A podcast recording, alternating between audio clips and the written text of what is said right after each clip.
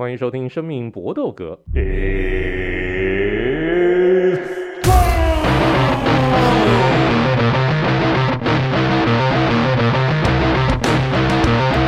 们的 p o d 专注在 UFC 和综合格斗上面，在过年期间，我们一样持续的呢为大家来关心 UFC 的消息。那这一次，我们三位好朋友林立又回来加入我们了，非常开心。他这一次利用年假期间回到台北。然后刚好有空来参与我们的一个录音，林立，当科技人的这个感觉如何？Hello，大家好，当科技人现在还没真的开始上工，所以还不知道到到时候到底会有多累，但至少现在还算蛮开心的。现在这个开心是指能够准时上下班吗？对，下班还有机会看到天色是微亮的哦。Oh? 对，而且准时下班，路不塞。嘿嘿嘿，对对吼，那如果是是不是那个半那个半夜，反正半夜三点钟下班，那个时候路上塞车，你可能八九点会塞啊，晚上再塞一波小夜结束的。哦，哇塞，真的相当辛苦啊，那那那就祝你好运了啊。那原来科技人的一个高薪真的是用肝换来的，对，时间换的。哎，辛苦辛苦辛苦，但同样身为科技人的 Ari。你好像日子就没有过得如此的这个凄惨啊！你的小日子是不是过得蛮爽的？就是就是，我现在觉得呃，大大多数时间是还算平衡，然后只是忙起来的时候也是很惊人，就会可能就是要早上六点出门去坐高铁啊，去有些差勤。我觉得在台湾本岛都还算好处理啊，不要之后就是跟你可可能。礼拜一上班，然后跟你讲说礼拜四、礼拜五要飞哪里，哇，那这个这个压力就开始会有点大呢。哦，你的你的那个服务范围是整个亚洲地区是不是？对，我的我的业务范围是是算起来是呃港澳，然后印尼。哦，港澳、印尼、台台湾。哦，加台湾。对对对对。所以没有机会去飞什么杜拜啊这些的。杜拜，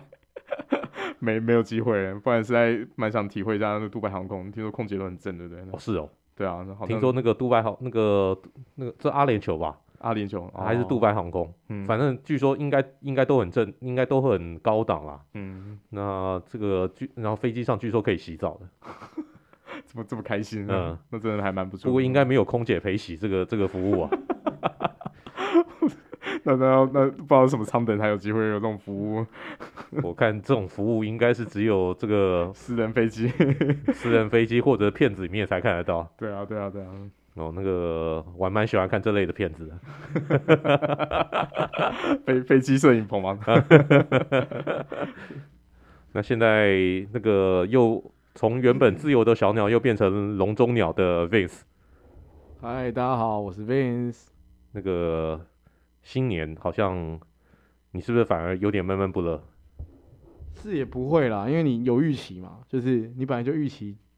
自由就是这样，你不再自由，你才珍惜它，好不好？不完美的东西才是青春嘛，灌篮高手就是这样讲，所以我们好不好？且且有且珍惜，那没有嘛也没有关系，我们就是一步一步努力向前行，好不好？我们新年要用这种开头，呃，不能这样丧气，他妈的，这样会衰小，不行。对，我们还是要祝大家这个新年快乐，这个兔年一切这个前途似锦了。那好吧，那 Vince 你就好好珍惜，起码你现在的不自由还有一定的一个限度。你要再往前跨一步的话，那个不自由就是到顶了。对，没错，所以 OK 的，OK 的，好不好？我还有踩住那条线，好，那底线没有让他切过去，好，我防守踩好。防守底线真的非常重要。好，我们开始今天的话题，我们过年就轻松聊。我们首先呢，就来聊聊我们的 U S C 二八三的观后感。不知道大家在过年期间有没有看这场 Pay Per View？首先呢，是主系轻重量级的 Jama Hill，他正式的打败了 Teixeira，正式的上位，变成轻重量级的冠军。但现在看起来最合理的安排，是不是等到杰克怪鸟伤愈归正以后，由 Hill 跟 Jerry 正式打一个一统江湖的腰带战？但因为 Jerry 受伤，当时传出来的一个消息是 Jerry 要休一年左右。那这样的话要等很久诶，大家要等到年底，我们才有办法看到这样子的一个轻重量级来打下一场的一个腰带战，会不会要等太久？还是说在这段期间会让 Hill 先打打一些别人呢？像是呃之前争冠军失败的两个人啊，卡拉耶夫跟波兰大锤啊，还是让一些年轻的这个选手像 Ryan Spann 等人来上位呢？那未来的一个发展会是如何？我们先请 Vince 来讲一下你对这个轻重量级未来的一个看法。我自己觉得基本上是不太有什么机会，就是 Hill 会等啊，就是尤其是大拿个性，我自己觉得，就像刚刚伟林哥讲的嘛，就是不管是 Angelov 或者是破烂大锤，我觉得都比较有机会马上就排了啦，因为你上来要验一下货啦，就是我自己不觉得，老实说，虽然说这场比赛我当初。我记得我跟伟林哥好像都是说 Tasha 会赢嘛，然后可是这场比赛我们确实有看到 Hill 的进步，确实就是带到地面，然后就防摔做得非常非常好，然后立即完全占便宜，然后赢就是获得这场比赛的胜利，然后赢的没有悬念。但是你真的是跟我跟我讲说他现在是这个量级的王者，但我不觉得，就是我觉得富兰大锤也好，或是 Angelov 这两个人可能都比他还要好，因为 Hill 可以把老谢打成这样，干就已经讲完他妈是老谢没，就是你的身身体占太多优势了，就是。年轻也好，然后 cardio 也好，就是所以我自己觉得，呃，比较有可能会先排的也是 Angelov 跟波兰大锤，然后打完验完货，然后再看看他有没有机会再去打其他的比赛。这样，我比较觉得可能是这样子。那 Ari 呢？你也觉抱持同样的一个看法吗？我觉得现在这个量级后面的青黄不接情形太严重了。那你整个排名内的波兰大锤也是说起来也是也是老将，那 Ankalaev 是算当打之年，可是爸爸不爱，偏偏是你是俄国人，所以所以我觉得他现在有可能比较极端一点做法，要就是就是从底下赶快、新陈代谢，你呃大水赶快去去喂喂喂给其他排名后面的选手，看能不能让他有一些新血冲上来，然后进而去挑战。那这段空档期间的话，我我觉得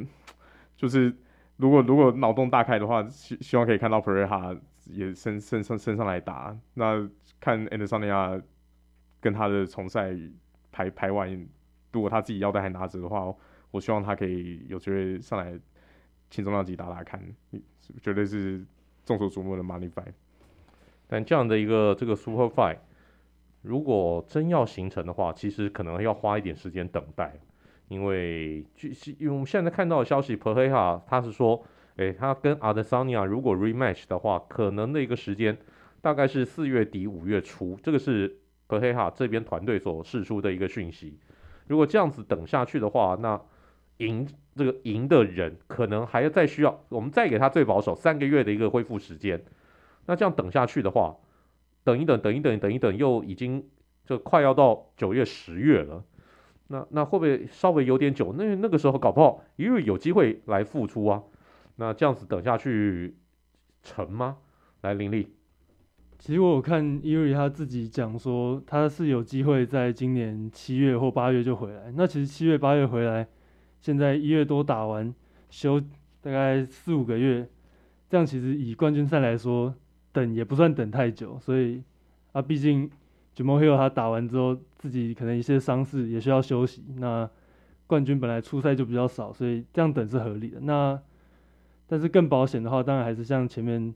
两位说的 a n k l e f 或是波兰大锤。那以前一场那个平手的冠军赛表现看起来 a n k l e f 是有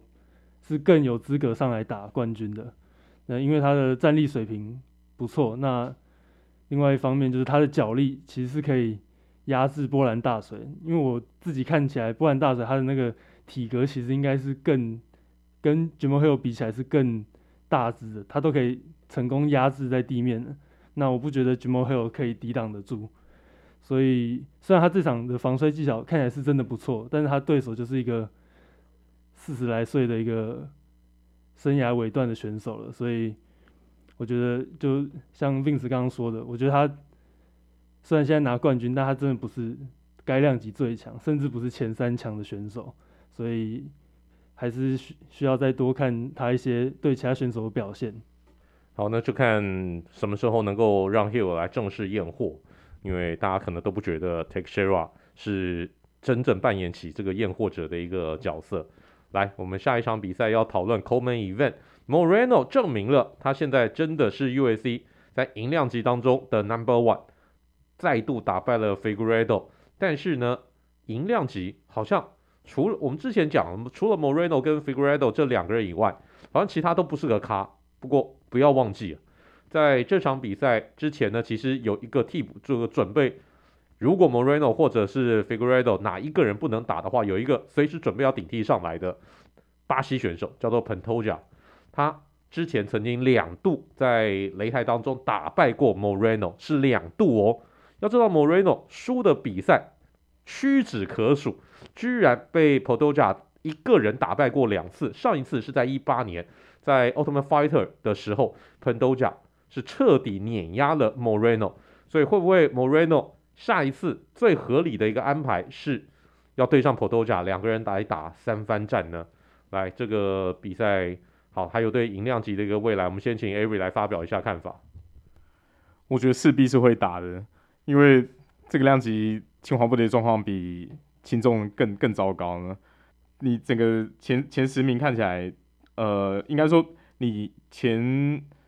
五名左右的选手跟后半的选手的那个等级落差都太大了，那导致说其实很多比赛打起来的结果都是一面倒。那你现在少了 Figueiredo 这个其中一个 outlier，因为他已经确定会转账一一三五磅，那你你整整体形势来说，势必要有一番新陈代谢。我觉得 Pantoja 看起来是他的排名之后一定会再往往上拉，然后直接去跟 m o r o 对决。那也希望纽西兰的 Kai Kara-France 之后有机会也是可以持续上位。我我觉得他是一个很很值得期待的选手啦，就希望他可以再多跟一些这几个独角兽多打几次，累积一些经验以后，有有朝一日可以突破。那看看 Moreno 是不是能够哦。再度接受 Kai Kara-France 再一次的一个挑战呢？林立呢？你觉得这个在银量级这样子一个安排比赛，是不是好像是看似最合理的安排？对啊，虽然虽然说是打三番战，好像一直打同样的人有点无聊，但是说真的也没有其他更适合的选手了。毕竟 Pantoja 最近三连胜，拿两场降服一场判定，其实是还不错，还算不错。那不然你再往下排。像 Figueredo 他已经要上一三五棒，所以也没有五番战了，真的不要再打五番战了。像往下 Kai Kara-France 赢过了，那 Royval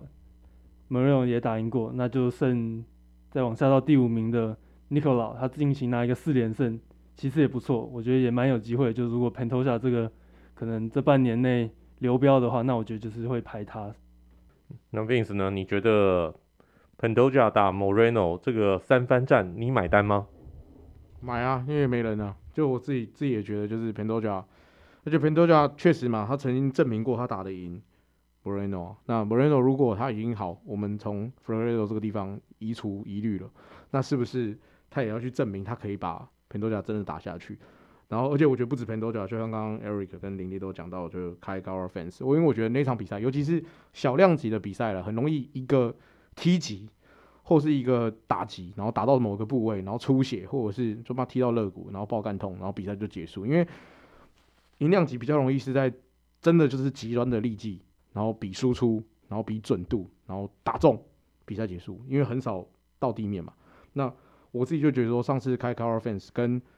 Maro 打那场比赛，其实他挨到那一脚踢，他肋骨没有锯掉之前，其实是打两个是打的有来有往的。所以我自己觉得一样嘛，就像刚刚讲的。因为毕竟 Kai Kara-France 还很年轻，你让他跟这些独角兽多打几次，就是这些 Tier One 的选手多打几次，其实也现在只剩这两个了。那打完他如果又有进步，会不会接下来上位的是他？因为我觉得其实就是联盟就是要这样的新陈代谢了。那也确实就是目前除了 Pantoja 跟 Kai Kara-France，我不觉得这个下面的选手又更远了，对啊，所以我我我自己觉得大概会这样。好了，银量级毕竟这一直是个这个爹爹不疼姥姥不爱的一个这个量级。那好，我们也只是应景讲一下。那 Moreno 对 Pantoja，可能大家对这两个人的一个战斗也都没有太大的一个印象。没错，因为大家应该都没有看过，因为那个在 Ultimate Fighter 所进行的一个比赛，大家没有印象也是应该的。我们接下来的话题就是 Give a Birth，太轻松了，碾压过 Neil Magny。那这场比赛之后呢，Gilbert Burns 在接受访问，他校正 Kobe Covington，哎，这个还蛮有道理的哦。Kobe Covington，那两个人其实都是有很不错的一个脚力技术，那站立技的一个拳头也都也都是颇有一定的一个这个输出量。那 Gilbert Burns 更厉害的是，他拥有巴西柔术黑带，这个是 Kobe Covington 没有的。那这场比赛的一个对战，那能打成吗？如果能打成的话，好不好看呢？林立，你觉得这个比赛你会想看吗？我自己觉得这场比赛是就是非常非常好的对决，就是他们两个打赢的人，完全就是有资格去挑战冠军了。以 Gilbert Burns 来说，他其实我觉得他是一个蛮全面的选手，就是战力拳头蛮蛮重，那脚力也有，啊柔术最强，那就是唯一缺点可能就是他拳伤偏低吧。对，就是可能有时候打一打打上头，然后就用下巴去跟人家换。那 Covington 的话，我觉得虽然你看他在那边喷人，好像。好像就讲一些很乐色的话，但其实我觉得他打拳起来是非常有那种运动家的素养在的，就是他他的策略是什么，他就怎么打，那他的他也不会过度去挥去跟人家换，他就是执行他的战术，拳打完就摔，摔完之后就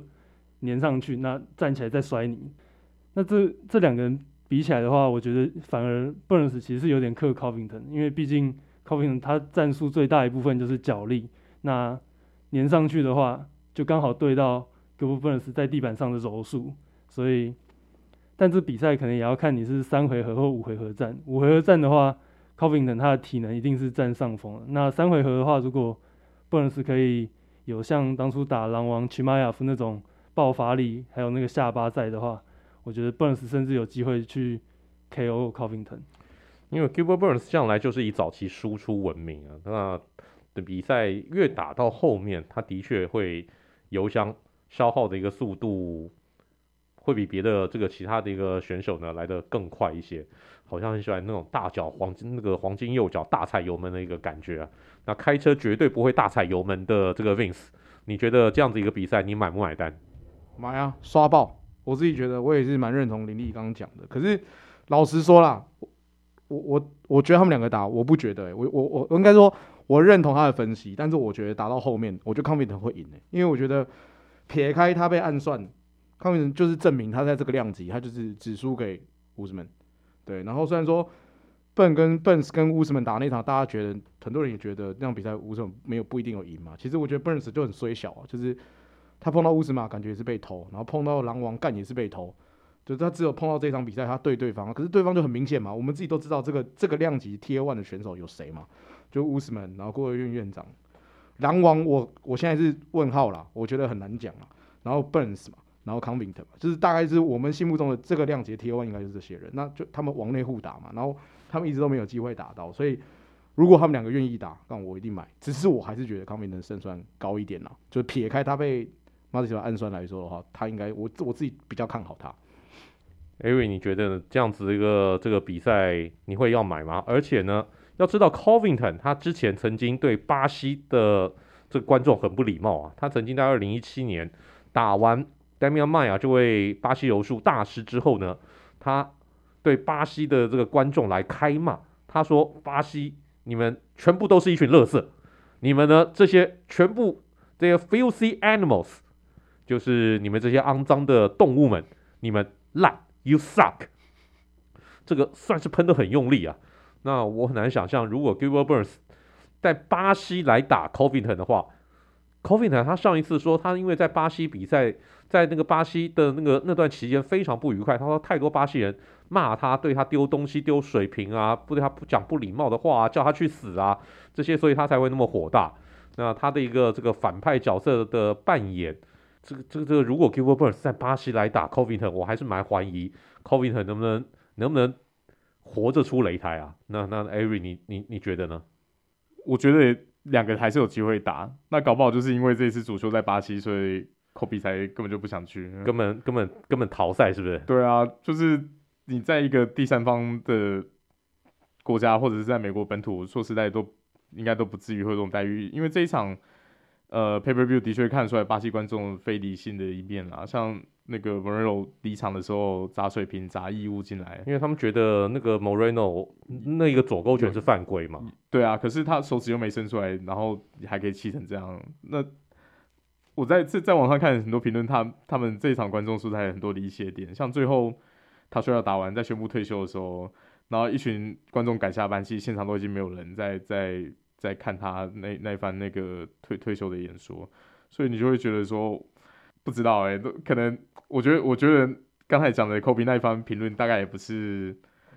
对，也也不是，也不是完全是表演，搞不好其实蛮放感情 在在喷的。感觉那个巴西观众就是那种西瓜党啊，看那个 Teixeira 输了以后啊啊，你输了，大大大家可以回家了。呃、对，对啊，那那说回来这场比赛，我觉得如果真的打成是会有有看点的，因为两个都是在这个量级耕耘许久，然后各方面实力都算是非常非常好的。呃，Kobe Cardio 可能比较好一点，可是我觉得。呃，Gilbert Burns 整体的力气爆发力更更好。那两个两个人在地板上的话，要搞基或干嘛，应应该都也都没在怕，都很精彩。所以我觉得这是一个势均力敌的对决，希望有机会达成。我们也都希望 Gilbert Burns 跟 Kobe Covington 这场比赛能够这个顺利的发生，因为毕竟就就其实很多量级都有这种 Tier One 的一个选手，彼此之间就是往内互打的这个状况啊。那我们也希望 Gilbert Burns 跟 Covington，这也是明显的在第一级的选手能够头一次交手。好，来，我们接下来这场比赛呢，就是 Andrade 轻轻松松的三回合碾压了 Lauren Murphy。这场比赛我真的要给 Lauren Murphy 两个大拇指，怎么能够那么耐打？整个脸都已经被打到外星人了，还有办法撑得住，撑完这个十五分钟的海涅。那真的是真真的是整个脸，大家想象一下那个尤安娜当初被张伟丽给整形那个画面，Lauren Murphy 这场比赛打完以后那个脸也差不多，嗯、呃，这这这不知道那个坐飞机回去那个美国的一个路上是不是医生要随行啊？那真的很可怕。好，Andrade 在比赛之后呢，他校正，他要再来挑战张伟丽一次。要知道这两个人之前曾经交手过，当时 Andrade 是冠军，让张伟丽。带着二十连胜挑战 Andrade，结果张伟丽只花了四十二秒钟就 KO 了 Andrade，打败了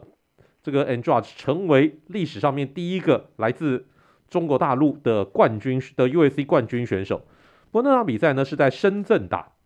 也就是说在张伟丽的主场。那 Andrade 说：“张伟丽，Hold on，你在巴西，在我的主场跟我打一场。”那个时候，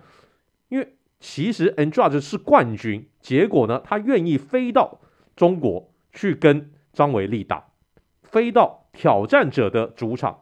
那 Andrade 也算是够小好。那现在呢，就看看张伟丽愿不愿意到巴西来跟 Andrade 来打一场比赛。那好，我们先请 Ari 来发表一下对 Andrade 校正的意见。我我觉得他真的该先。确定说自己要在哪一个量级发展，她大概是近几年女子选手里面最最奇葩的一个。她她的出赛频率奇高无比，而且在在银量级、在草量级两两边两边跑。诶，是在之前预测胜负的时候，其实就我们就有提到说，你这样子对你自己的排名是很难维持的。你看他这次银量级赢了以后，他上升呃最新排名出来，他上升三个排三三个名次到第三名。那离离离那个舍甫琴科其实也很近的，可是他在草量级那边就就往下又掉掉了两名，变第六名。虽然虽然我觉得两两边都可以排名在前十，代表说他个人真的是一个很强的，这这没有什么好怀疑。可是他如如果还是要往冠军去挑战的话，我觉得还是要早点确定是同一个量级比较好。不然你你没道理要求说你一个挑战者要求说现任冠军去配合你自己的习惯的量级打，这这种事情是不太可能发生的。所以我我我我觉得他很很妙啊，真的是很奇葩。这没没有看过几个 UFC 选手是这种这种玩法在在在打的。来，Vince，你觉得这个 Andrash 他未来他的一个未来会在银量级吗？还是他会再回到草量级？因为看起来他在两个量级之间这种自由游走，好像都还蛮轻松的，减重上面也不会有太大的问题。我自己这点我我跟 Eric 持相反意见，因为我觉得其实就是你换个角度想嘛，就是他正是因为他在这两个量级他都有选手是 undefeatable，所以他必须这样子去，就是就像刚刚 e r 讲，他初赛很高，就是应该这样啊，干他如果在一个量级，他没有他赚钱啊，就我自己反而会觉得他现在这样子的排程很正常，因为他目前看起来，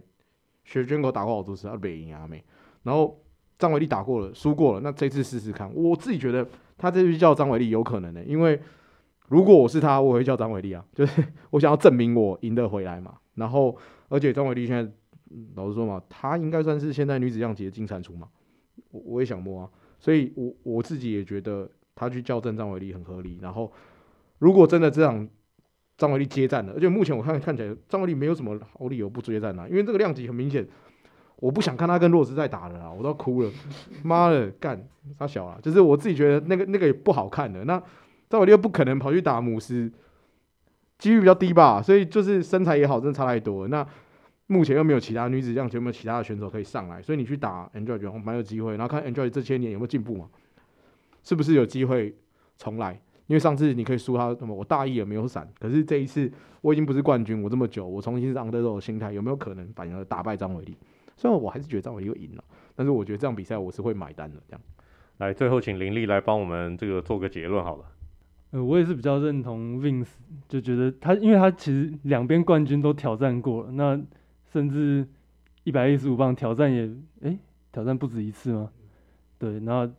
啊，就是赢不了啊，他就是拿不到冠军，所以反正他其实说真的，就是除了冠军等级的选手以外，全部都打得赢。我觉得，呃，张伟丽其实也没什么道理不接啊，唯一的道理可能就是他接下来有 Super Fight Super Fight 要打子弹姐，那这个就另当别论。那 Andrade 就继续两个量级继续刷战绩嘛，那。因为看他也打得很轻松，我觉得他的排程可能就是先打一个一百五十五磅，减重完累了休一下，调整一下打一个一百二十五磅，打完再下去一一百五十五磅，就这样一直来回来回。一方面赚钱嘛，而女子选手说真的选手也没那么多，那大家实力断层也比较大，那他这样最后哎两边都有机会打到冠军赛，那对他来讲也是一个蛮好的策略。好啦，那个一切都还是以赚钱为主，那就看看 Andrade 跟张伟丽的这个再一次的一个对决，能不能真的如 Andrade 的希望在巴西？虽然我觉得这个希望很小，非常小，因为你要等到巴西赛，其实半年有一次这样的一个频率就已经很高了。我觉得最有可能还是在第三地。来，我们来进行我们今天这个二八三观后感的最后一题。就是 Johnny Walker 这个九兔仔，呃，居然莫名其妙打败了 Paul Craig，但我觉得这场比赛柔术痴汉 Paul Craig 是输给自己，不是真的输给 Johnny Walker。那那那那 Johnny Walker 这样算算是算是复活了吗？来，玲玲，你觉得 Johnny Walker 复活了吗？呃，其实我觉得我是不会觉得他打赢 Paul Craig 是很夸张的事情啊，因为因为就我自己看起来 Craig 他就是他也是一个柔术痴汉，然后特别喜欢。躺下面，嗯，像他，像整个 UFC 里面打赢过 Ankalaev 的就是 Craig，他就是在躺在下面，甚至是第三回合最后十秒钟，在 Ankalaev 在那边砸拳砸的正爽的时候，突然夹一个腿部三角脚，直接把他夹到一秒钟拍投降。说真的，他他在没有施展他的降服之前，看起来都是被打假的。那就不要说战力了，Johnny Walker 他就是以有创造力闻名啊，就是讲直白一点，就是很像在乱打。那像这次踢一脚被接到啊，一般人来说，你被接脚是防摔，他没有，他直接出拳揍你，而且还直接把把他揍到昏。那我觉得这个也是没办法的事情。就是这个比赛我自己看就是两种结果啊，一种就是 Johnny Johnny Walker 倒了啊，然后被降服；要么就是战力不知道怎么怎么样就把 Poker 打晕了。那这个结果来说。我不意外，那但是他的实力，我觉得他就是一个娱乐咖，就是可能因为两百零五磅，说真的，前面强的还是强。那 Johnny Walker 大概就是十到十五名这边打个开心，大家看他，他可能再往前就会输，遇到那个基本实力比较全面的选手，我觉得他就没机会。那其他后面一点的，可以靠他的创意跟爆发力来拿胜，这样。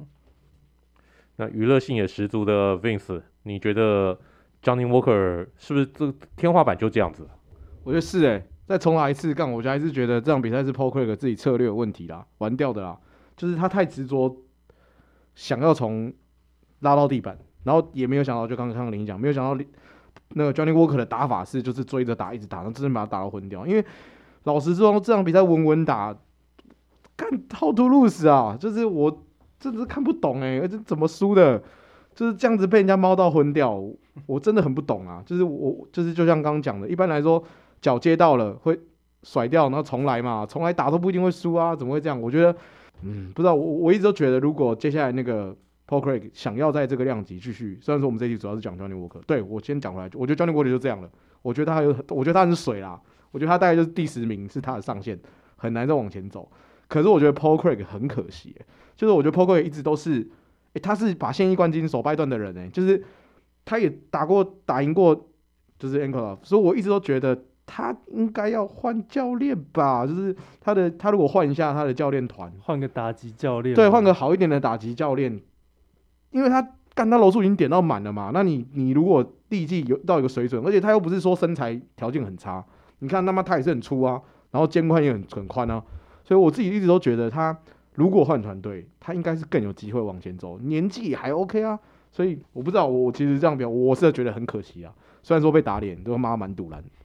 其实 Paul Craig 这场比赛他已经跟一个新的打击教练在这个进行合作了，而且。他的一个这个训练团队，他其实参与很多地方的一个这个训练，他包括在 McGregor 这个 Conor McGregor 的一个团队，这个 S 这个 SKB，然后他也去泰国训练，他也去，他也会在这个呃苏格兰当地这个训练，也会到美国去训练，其实是个蛮有趣的人。那来，我们 Ari 再收个尾吧。好啊，那 Johnny Walker 我也觉得他就是一个搞笑咖。实在不看好他接下来打轻重前面几名有有几个是稳稳打会赢的。我觉得他接下来比较有可能对手，他现在面面试刚才说上线在第十，可是爸爸真的对他有爱，赢了这一场他排名直接往上拉了四名，现在在第八名的位置。所以我觉得他下一个对手蛮有可能打 Anthony Smith 或者 Quite Love，大概就这两位。挑挑一个出来打，对啊，可是就 S. N. Smith 也是一个就 B 卡顶，那上不去 A 卡的选手，就我觉得可以验个货试试看啊。其他的他在在在网上感感觉是应该被被拷爆的，不期不待。好，这个就是我们今天的生命搏斗格为大家所带来的二八三观后感。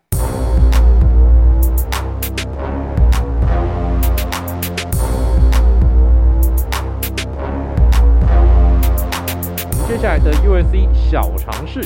我们来回顾一下，在二零二二年离开 USC，不管是合约被解除，或者说他宣布退休的人，像 Teixeira 就算是二零二三年离开的。好，我们来介绍一下二零二二年离开 USC 的一些选手。那这一题是林立出的题，所以林立你先来讲好了。我觉得二零二二年给我感觉好像真的退休特别多人啊，就好多。传奇老将都退休了，像 Jose Aldo 退了，那那个波兰的 Joanna 也退了，那 TJ 第二小也退了。TJ，但是我觉得 TJ，我有看人家报道说，他搞不好是假退休，先退出 USADA 的那个检测时，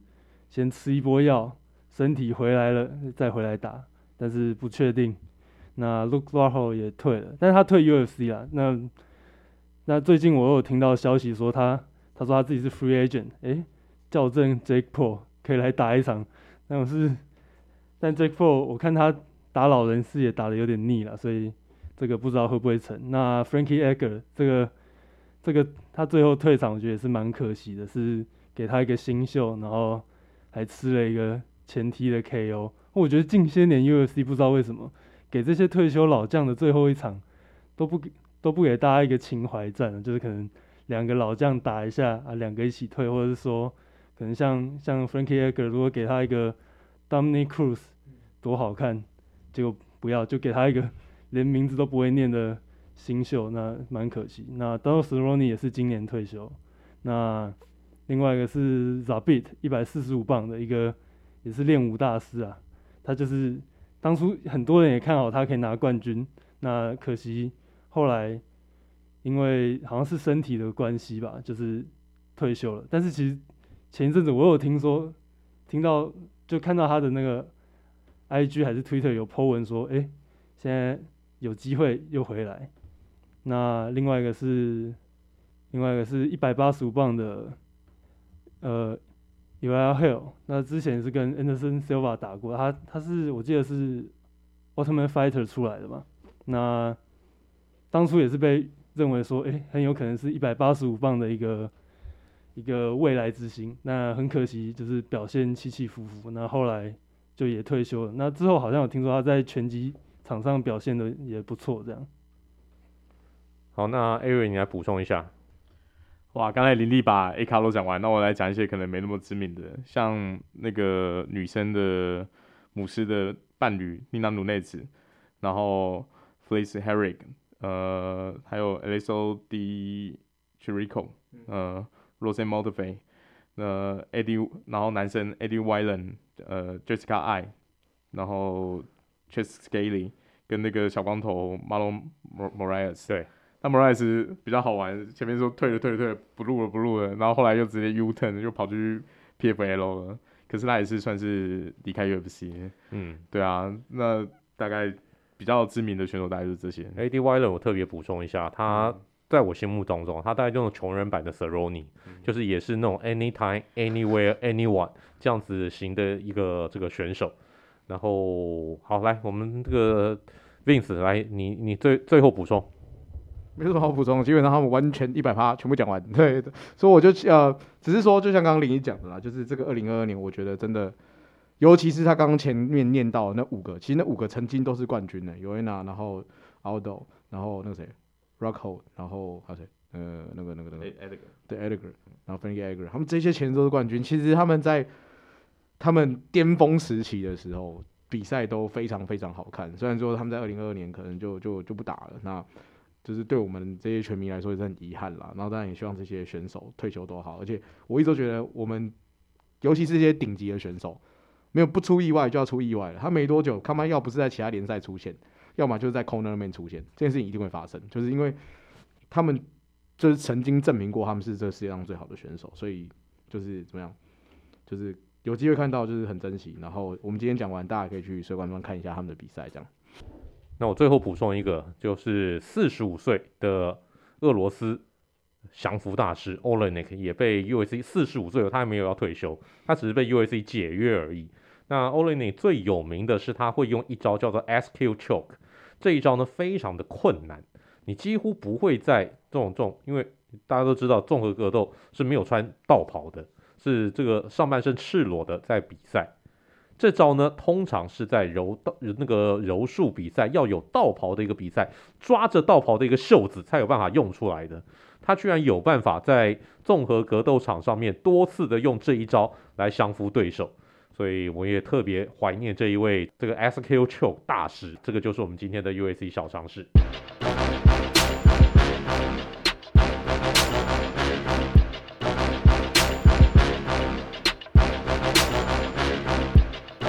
今天的词曲只应天上有，我们就应景一下。Jamal Hill 他这一次在巴西比赛的一个出场曲又换，他换了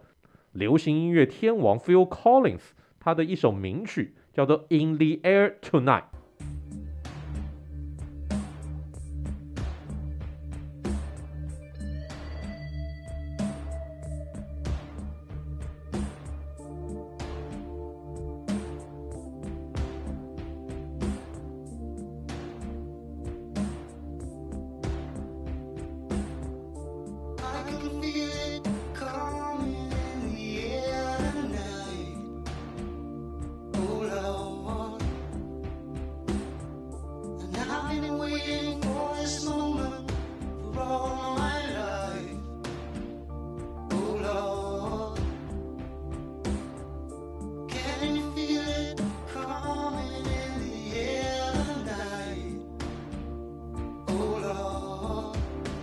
好，我们还是先请 Ari 来为我们介绍一下 Phil Collins，还有这首歌。好的，Phil Collins 是一个也是非常非常有趣的音乐人。那他最早期其实不是个人歌手，他最早是是鼓手，创世纪乐团的鼓手。对对对对，在七零年代很就蛮红的一个前卫摇滚团。